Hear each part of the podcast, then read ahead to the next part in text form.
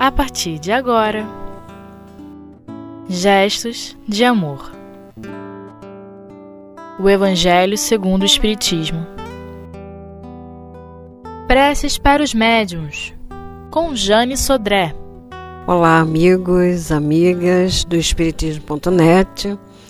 É, mais uma vez estamos aqui para dar continuidade ao nosso estudo do Evangelho segundo o Espiritismo, no seu capítulo 28, que diz respeito à coletânea de preces espíritas. E recapitulando, em mãos aqui com o livro do, do Palhano Júnior, no seu sexto capítulo, que é Preces Espíritas, nós observamos o seguinte qual seria o objetivo primordial da prece? A gente sabe que é elevar nossa alma ao Criador e que Ele aceita todas as preces que sejam sinceras, que nascem do coração, sem fazer nenhuma acepção de seitas e nem religião. A prece, ela tem que ser concisa, tem que ser objetiva, poucas palavras, porque de antemão o Pai Criador já sabe das nossas necessidades. Né? Então, no Evangelho, nós estamos na, no item 8, que são as preces para os médiuns. Então, no item 8, a gente tem uma anotação de Atos 2, 17 e 18, que nos diz o seguinte: Nos últimos tempos, disse o Senhor, derramarei do meu espírito sobre toda a carne. Vossos filhos e vossas filhas profetizarão. Vossos jovens terão visões e vossos velhos terão sonhos. Nesses dias espalharei do meu espírito sobre os meus servidores e eles profetizarão. Então nós vemos aqui uma predição, uma predição no Evangelho. Sobre o que? Sobre a mediunidade e sobre os médiuns. Então, no 9, que é o prefácio, nós temos a seguinte é, leitura: O Senhor quis que a luz se fizesse para todos os homens e que a voz dos espíritos penetrasse em toda parte, para que cada um desses homens pudesse adquirir a prova da imortalidade. Então, nós vemos a questão da mediunidade e a questão dos médiuns, que são os porta-vozes dos espíritos superiores. Então, tem condições, tem, existe algumas condições para o médium ter, desenvolver, educar essa mediunidade, usá-la né, em proveito da humanidade, que é esse o objetivo. Então, nós temos, nós como médiuns, é, nós temos alguns requisitos ou pré-requisitos para que possamos desempenhar a mediunidade, esse mandato mediúnico que nós temos. Prosseguindo a leitura, nós temos assim: é com esse objetivo, ou seja, a prova da imortalidade, que os espíritos se manifestam atualmente sobre todos os pontos da Terra. E a mediunidade, que desponta entre pessoas de todas as idades e todas as condições, entre homens e mulheres, entre crianças e velhos, é uma prova da realização dos tempos preditos por Jesus. Então, quando nós lemos Atos 2, isso aqui é uma predição. Então, todos os pontos da Terra diz respeito à universalidade das comunicações, não está é, essas comunicações, essas revelações não estão pautadas em uma pessoa, em um indivíduo, em uma persona. Ela tem um caráter universalista. Então, em todos os pontos da Terra, nós vamos encontrar médiums e, e comunicações mediúnicas, que sempre aconteceu. Na história da humanidade, essa, esse intercâmbio entre o plano espiritual e o plano material sempre ocorreu. Continuando a nossa leitura, nós temos assim: Para conhecer as coisas do mundo visível e descobrir os segredos da natureza material, Deus deu ao homem os olhos do corpo, os sentidos e os instrumentos especiais. Aí Kardec faz uma analogia entre o telescópio, o microscópio e a mediunidade. O telescópio para explorar a questão, as profundezas do espaço. O microscópio para a gente explorar o mundo dos infinitamente pequenos. E a mediunidade para que nós possamos penetrar o mundo invisível. Então Deus deu ao homem a mediunidade. Continuando na nossa leitura, nós temos os médios são os intérpretes encarregados de transmitir aos homens os ensinamentos dos espíritos, ou, falando mais claramente, são as vozes materiais pelas quais os espíritos se exprimem para se tornarem compreensíveis aos homens. A missão dos médiuns é santa, porquanto ela tem por finalidade abrir os horizontes da vida eterna. Então, nós temos o instrumento é, e o condutor. Nós temos a mediunidade e temos os médios. Para que essas comunicações sejam positivas, sejam de caráter universalista, nós temos, nós como, como médios, providenciarmos, começarmos a fazer a nossa reforma íntima, porque depende do moral. Uma boa mediunidade, um bom médium, não é o número de comunicações que ele recebe, de quem ele recebe, mas a questão moral, a questão ética do médium se ele está condizente com os parâmetros, com a, com, com, com a doutrina espírita, né? com os postulados da doutrina espírita, se a conduta, a postura dele no dia a dia reflete aquela tranquilidade, aquela harmonia e esse esforço contínuo que todos nós temos que ter, independente de sermos termos uma mediunidade ostensiva, porque médium todos nós somos, nós temos que primar, nós temos que nos esforçar para que possamos ter essas comunicações válidas, essas comunicações positivas, essas comunicações salutares do mundo espiritual para nós, para nos favorecer. Continuando a nossa leitura, temos assim: os espíritos vêm instruir os homens sobre suas vidas futuras, a fim de encaminhá-los para o caminho do bem, não para poupá-los do trabalho material. Ou seja, é uma relação de solidariedade, é uma relação de amor, é uma relação é, de paternidade quando nós fazemos referência ao nosso Pai Criador.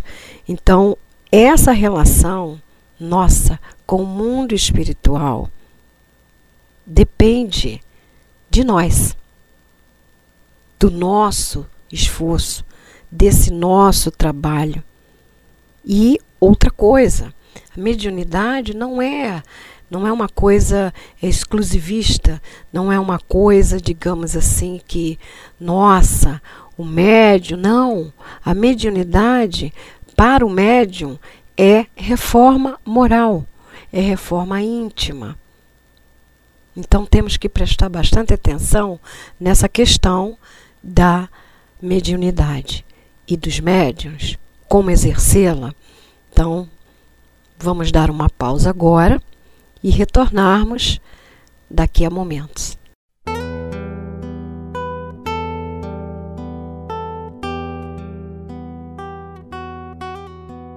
Gestos de amor. O Evangelho segundo o Espiritismo.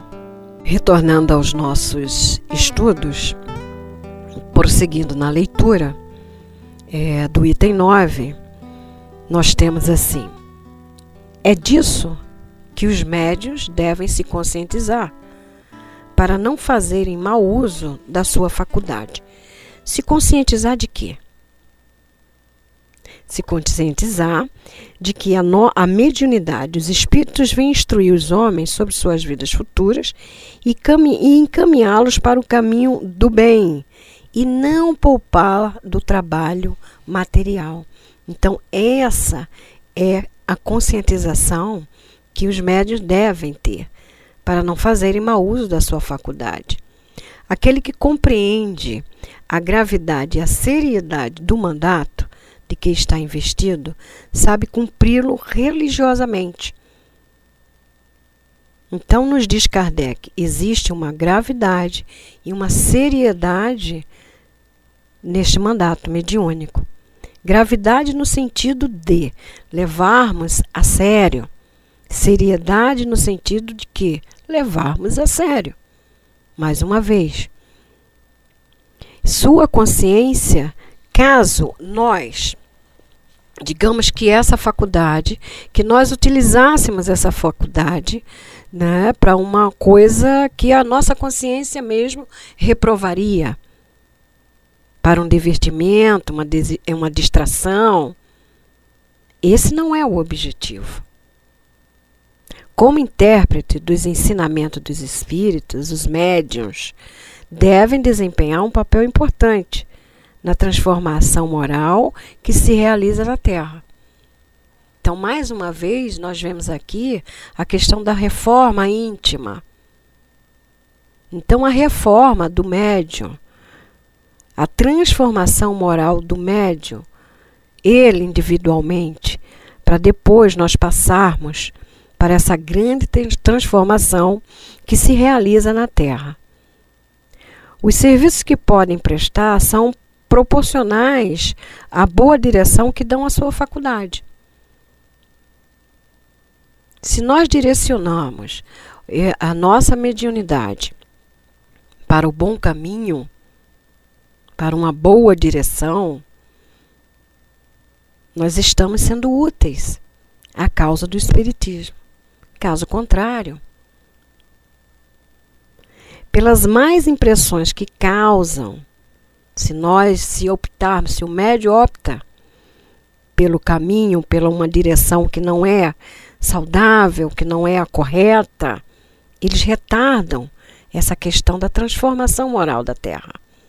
Eis porque, e dentro dessa, dessa, dessa questão, dessa visão equivocada, terão que prestar contas do uso que fizeram, dessa faculdade que lhe foi dada para o bem dos seus semelhantes. O médium que deseja continuar a receber a assistência dos bons espíritos deve trabalhar para o seu próprio aperfeiçoamento. Aquele que quer ver a sua faculdade crescer e se desenvolver, deve evoluir moralmente e abster-se de tudo o que poderia afastá-lo do seu objetivo providencial. Então, como nós falamos mais acima, anteriormente, a, o caráter da gravidade e da seriedade da questão mediúnica. Se os bons espíritos algumas vezes se utilizam de instrumentos imperfeitos, os instrumentos imperfeitos são os médios. É para lhe dar bons conselhos e tratar de encaminhá-los para o bem. Como nós vimos, todos somos médios. As comunicações, as revelações, elas estão, elas acontecem em todos os pontos da Terra. Não existe uma pessoa exclusiva para essa questão da, das revelações. Como Kardec coloca aqui, pode ser utilizado de um instrumento imperfeito. Mas para quê? Justamente para que esse instrumento ele comece um novo direcionamento para encaminhá-los para o bem. Continuando na nossa leitura, é, temos aqui obter a assistência dos bons espíritos e afastar os espíritos levianos e mentirosos. Esse deve ser o objetivo dos esforços constantes de todos os médiuns sérios.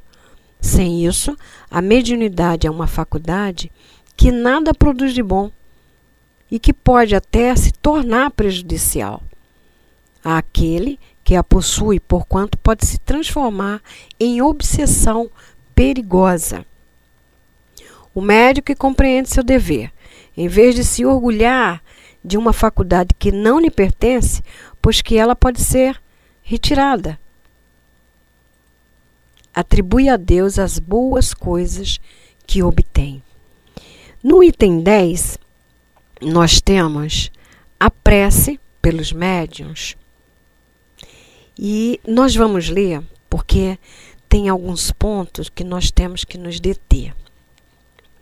Então diz assim: Deus Todo-Poderoso, permite que os bons espíritos me assistam na comunicação que estou solicitando. Resguarda-me da vaidade. Esse pode ser um motivo de, digamos assim, de não, não conduzir bem a mediunidade. Vaidade não combina.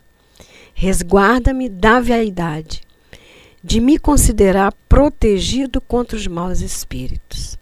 Resguarda-me do orgulho. E aí nós vemos mais uma vez a questão do orgulho interferindo na transformação moral, na nossa reforma íntima. Né?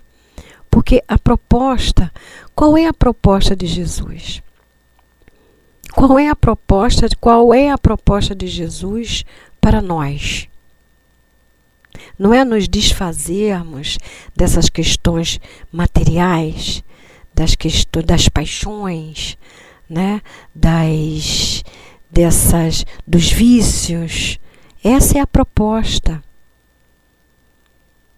do mestre para todos nós. Então, quando nós falamos de vaidade e de orgulho, é esse o combate.